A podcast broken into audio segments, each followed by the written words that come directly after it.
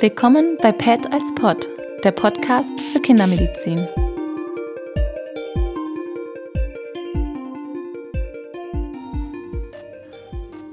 Hallo, herzlich willkommen. Wir nehmen wieder auf. Wieder ist der Björn zu Gast. Hallo. Und ähm, wieder ist es ein Fall, der auch schon letzte Woche nach Hause gegangen ist. Also kein super akuter, aber einen, wo wir halt jetzt ein bisschen was erzählen können. Und ein Fall, der jetzt ähm, eigentlich nicht so häufig ist, aber irgendwie dann doch ganz lehrreich ist, würde ich sagen. Genau, ich habe nämlich diesmal einen Fall sozusagen nicht aus dem Nachtdienst, sondern mal sozusagen aus dem regulären Stationsgeschäft äh, mitgebracht. Und zwar diesmal handelt es sich um ein Neugeborenes, was am dritten Lebenstag in der Geburtsklinik aufgefallen ist. Unspektakuläre Schwangerschaft, äh, unspektakuläre Geburt.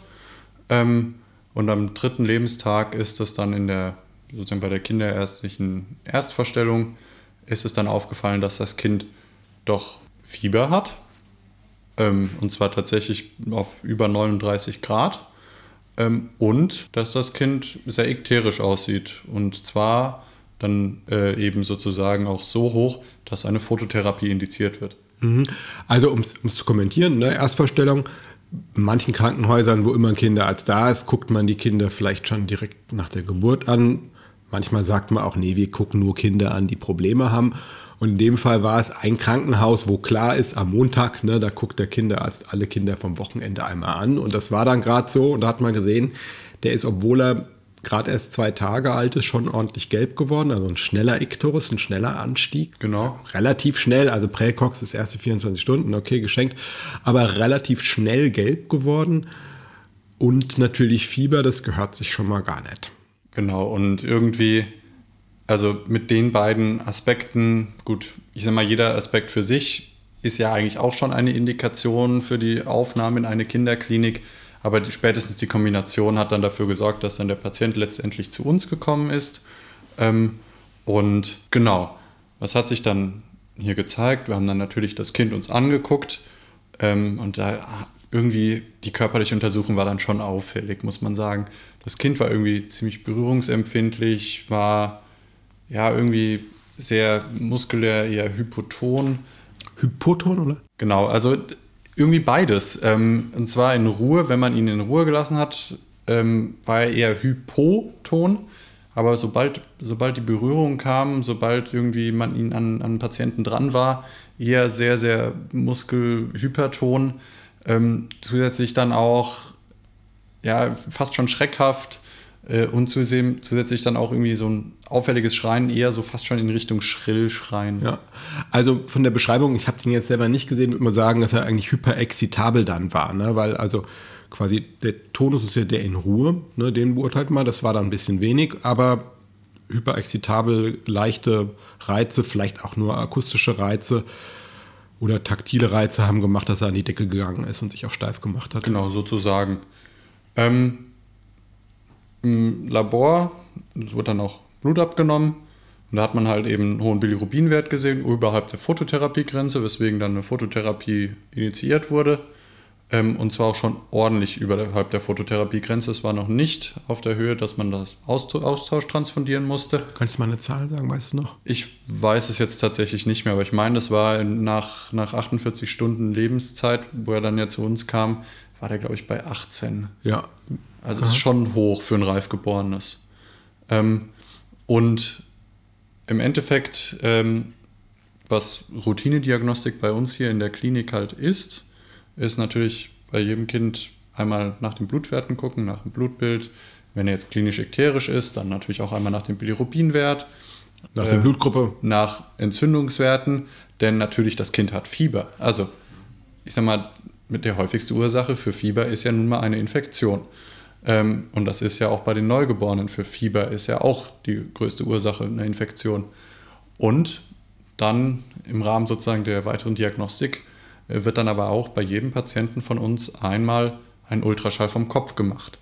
Das geht ja wunderbar bei den Neugeborenen. Die haben ja noch ihre Fontanelle. Bei dir, bei mir geht das nicht mehr. Ich habe keine Fontanelle mehr. Aber bei den Neugeborenen kann man das ja wunderbar machen. Das ist eine schnelle Untersuchung, die ist einfach und man kann extrem viele Infos raussuchen. Und in dem Fall hat man jetzt bei dem Patienten tatsächlich dann auch eine Pathologie gesehen, und zwar, dass die, ja, die, die Seitenventrikel beidseits pathologisch aussehen. Die waren nicht mehr sonografisch mit reinem Wasser gefüllt und sonografisch deswegen schwarz, hypoechogen, ähm, sondern das war vermehrt. Das war eher so gräulich, die Substanz von den Seitenventrikeln. Was kann das natürlich sein? Entweder äh, man kennt es zum Beispiel von der Gallenblase, Gallenblasensludge oder auch Schwebeteilchen in der Blase. Das sind Fremdkörper. Im Endeffekt hat sich jetzt dann da tatsächlich wegen auch unruhigen Plexus beidseits ähm, dann der Verdacht auf eine Plexusblutung und damit dem sonografischen Nachweis letztendlich von Blut im Liquorraum äh, hat sich ja, der Verdacht auf jeden Fall gestellt. Mhm. Also, wenn wir nochmal einen Schritt zurückgehen, Differentialdiagnose Fieber beim Neugeborenen, haben wir natürlich Infektionen, Klammer auf, insbesondere die Infektionen vom Kopf. Ja, also quasi eine Pneumonie beim Neugeborenen macht, naja, häufig nicht mal Fieber, aber alles, was am Kopf ist, macht eher Fieber. Hirnblutung oder Ventrikelblutung ähm, machen auch Fieber beim Reifen. Die Frühgeborenen schaffen das noch nicht so, also bei denen laufen die Blutungen eher ohne Fieber ab. Und ähm, dritte Differentialdiagnose ist, das ist jetzt nicht so ein Winterthema, was wir gerade haben, ne? aber im Sommer gibt es auch manchmal das Durstfieber. Ne? Wenn es draußen 40 Grad hat, die Kinder können nicht schwitzen, dann kriegen sie wenig zu trinken, die kriegen auch, die, die kriegen auch Fieber. Ne? Aber in dem Fall war es ja deutlich was anderes. Ähm, und von der klinischen Untersuchung hat er ja auch ein Kopfsymptom gehabt, diese Berührungsempfindlichkeit, das schrille Schreien. Der hat Kopfweh gehabt. Ja, also und Kopfweh plus Fieber plus irgendwie, naja, es geht ihm nicht gut. Hätte man beim Erwachsenen auch irgendwann ein Bild gemacht. Genau, lässt, lässt einen ja auch an sich an das Thema Meningitis denken. Das können ja auch Neugeborene haben. Dementsprechend wurde dann von der initialen Antibiose, von der initialen kalkulierten Antibiose, aufgrund einfach der fortgeschrittenen Klinik, die direkt auf sozusagen das, die nächste Eskalationsstufe eskaliert, in dem Fall bei uns im Haus Standardantibiose äh, bei erstmal, ich nenne es mal normaler Neugeboreneninfektion, wäre Ampicillin-Sulbactam. Wenn die eine fortgeschrittene Klinik haben oder es insgesamt schlecht geht, ähm, wird die dann tatsächlich auch über, um Gentamicin erweitert einfach um das Wirkspektrum sozusagen zu verbreitern. Ähm, das wurde dann bei den Patienten gemacht. An der Klinik hat sich nichts geändert, am Fieber hat sich nichts geändert. Ähm, das Fieber hat tatsächlich auch auf zum Beispiel Paracetamol nicht gut angesprochen. Also auf Antipyrese hat das nicht gut angesprochen, weswegen wir dann zeitnah da bei sonografisch weiterhin bestehendem Verdacht auf, auf Plexusblutung äh, beidseits ist dann tatsächlich zeitnah äh, eine CMRT-Untersuchung durchgeführt worden. Mhm. Und? Hat genau, man da mehr äh, gesehen also, als im Ultraschall? Oder? Ja, na, äh, leider ja. Ich, ich freue mich ja immer, wenn ich im Ultraschall viele Sachen sehe. Ähm, aber im MRT hat man dann nochmal das Ausmaß gesehen. Also man hat tatsächlich eine beidseitige äh, Plexusblutung gesehen gehabt ähm, mit auch zum Teil ein Seite, auf der einen Seite zwei Drittel vom äh, Seitenventrikel ausgefüllt durch Blut, auf der anderen Seite etwas weniger. Aber sozusagen erfreulicherweise kein Liquoraufstau, also der Liquorzirkulation war unbeeinträchtigt. Also das sieht man ja im MRT äh, mit dem Flow Void im, im Aquädukt. Und ähm, das war sozusagen soweit in Ordnung. Man konnte nicht genau die Ursache sozusagen sehen. Also es gab jetzt nicht eine eindeutige Gefäßmalformation oder sowas. Ähm, aber dadurch, dass sonst sozusagen das restliche Hirnparenchym unbeeinträchtigt war, hat sich dort dann auch der hochgradige Verdacht auf eben eine Beteiligung des Plexus selbst als Blutungsursache gezeigt. Und letztendlich ähm, aufgrund einfach der Beschaffenheit des Bluts konnte dann dort auch die, ja, der Versuch zumindest eine zeitliche Einordnung äh, zu geben, gestellt werden. Ähm, und im MRT hat es dann letztendlich so ausgesehen, als wäre die Blutung am Ende sogar schon pränatal gewesen. Also, das ist natürlich immer so ein ganz bisschen Detektivspiel, wie alt die Blutung ist. Bringt uns jetzt auch nicht furchtbar viel weiter. Ähm, von den Aussagen, dass noch keine oder dass keine Abflussbedingung, äh, Abflussbehinderung da ist, muss man ja sagen, noch Fragezeichen weil so bei den, bei den Ventrikelblutungen passiert die ja oft auch erst, dass die jetzt nicht gleich in der ersten Sekunde da ist, sondern durch die Entzündungsphase äh, Vorgänge durch Verklebung und Blut ist ein Fremdkörper, der macht Entzündungsprozesse. Also im Liquor ist das ein Fremdkörper. Und der kann natürlich auch gerinnen. Ganz, ganz genau, das heißt letzten Endes die Frage, wird das irgendwie ein Problem für die Hydraulik, also für, für den Wasserablauf, den Liquorablauf, muss man schon noch abwarten. Da kann man jetzt quasi nicht an einem MRT festmachen und sagen, alles super. Genau, also Entwarnung konnten wir zu dem Zeitpunkt nicht geben. Wir genau. konnten aber sozusagen das aktuelle Ausmaß äh, sehen. Die Einteilung sozusagen, ob da jetzt zum Beispiel eine infektiöse Ursache für das Fieber Ursache ist, also äh, sozusagen Meningitis, Enzephalitis. Enzephalitis konnte man jetzt im MRT nicht sehen, ähm, weil man einfach kein Ödem des Gehirns hatte. Das Thema Meningitis ließ sich jetzt nicht gut unterscheiden, weil einfach unter Kontrastmittelgabe es alles anreichert. Ja, das, das ist ja auch keine MR-Diagnostik letzten genau. Endes, eine, eine Meningitis. Die Enzephalitis eigentlich schon, also die klassische Herpes-Enzephalitis, die macht schon fokale Veränderungen, genau. typischerweise. Also im Lehrbuch ist das so, dass das MRT das ausschließen kann, aber in der Wirklichkeit, naja, in der Wirklichkeit, wie habt ihr das gemacht?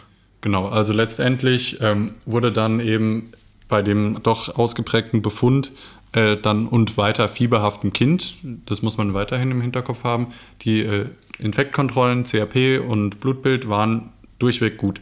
Also durchweg negatives CRP, aber trotzdem bei der Klinik, bei Fieber ähm, wurde dann noch äh, antiviral noch eskaliert, dann wurde noch Acyclovir hinzugenommen und dann wurde, nachdem wir natürlich auch erfreulicherweise auch durch das MRT eine Liquorzirkulationsstörung zu dem Zeitpunkt ausschließen konnten, ähm, konnten wir dann auch lumbal punktieren. Das haben wir dann auch an dem nächsten Tag gemacht, ähm, die Lumbalpunktion von dem Säugling.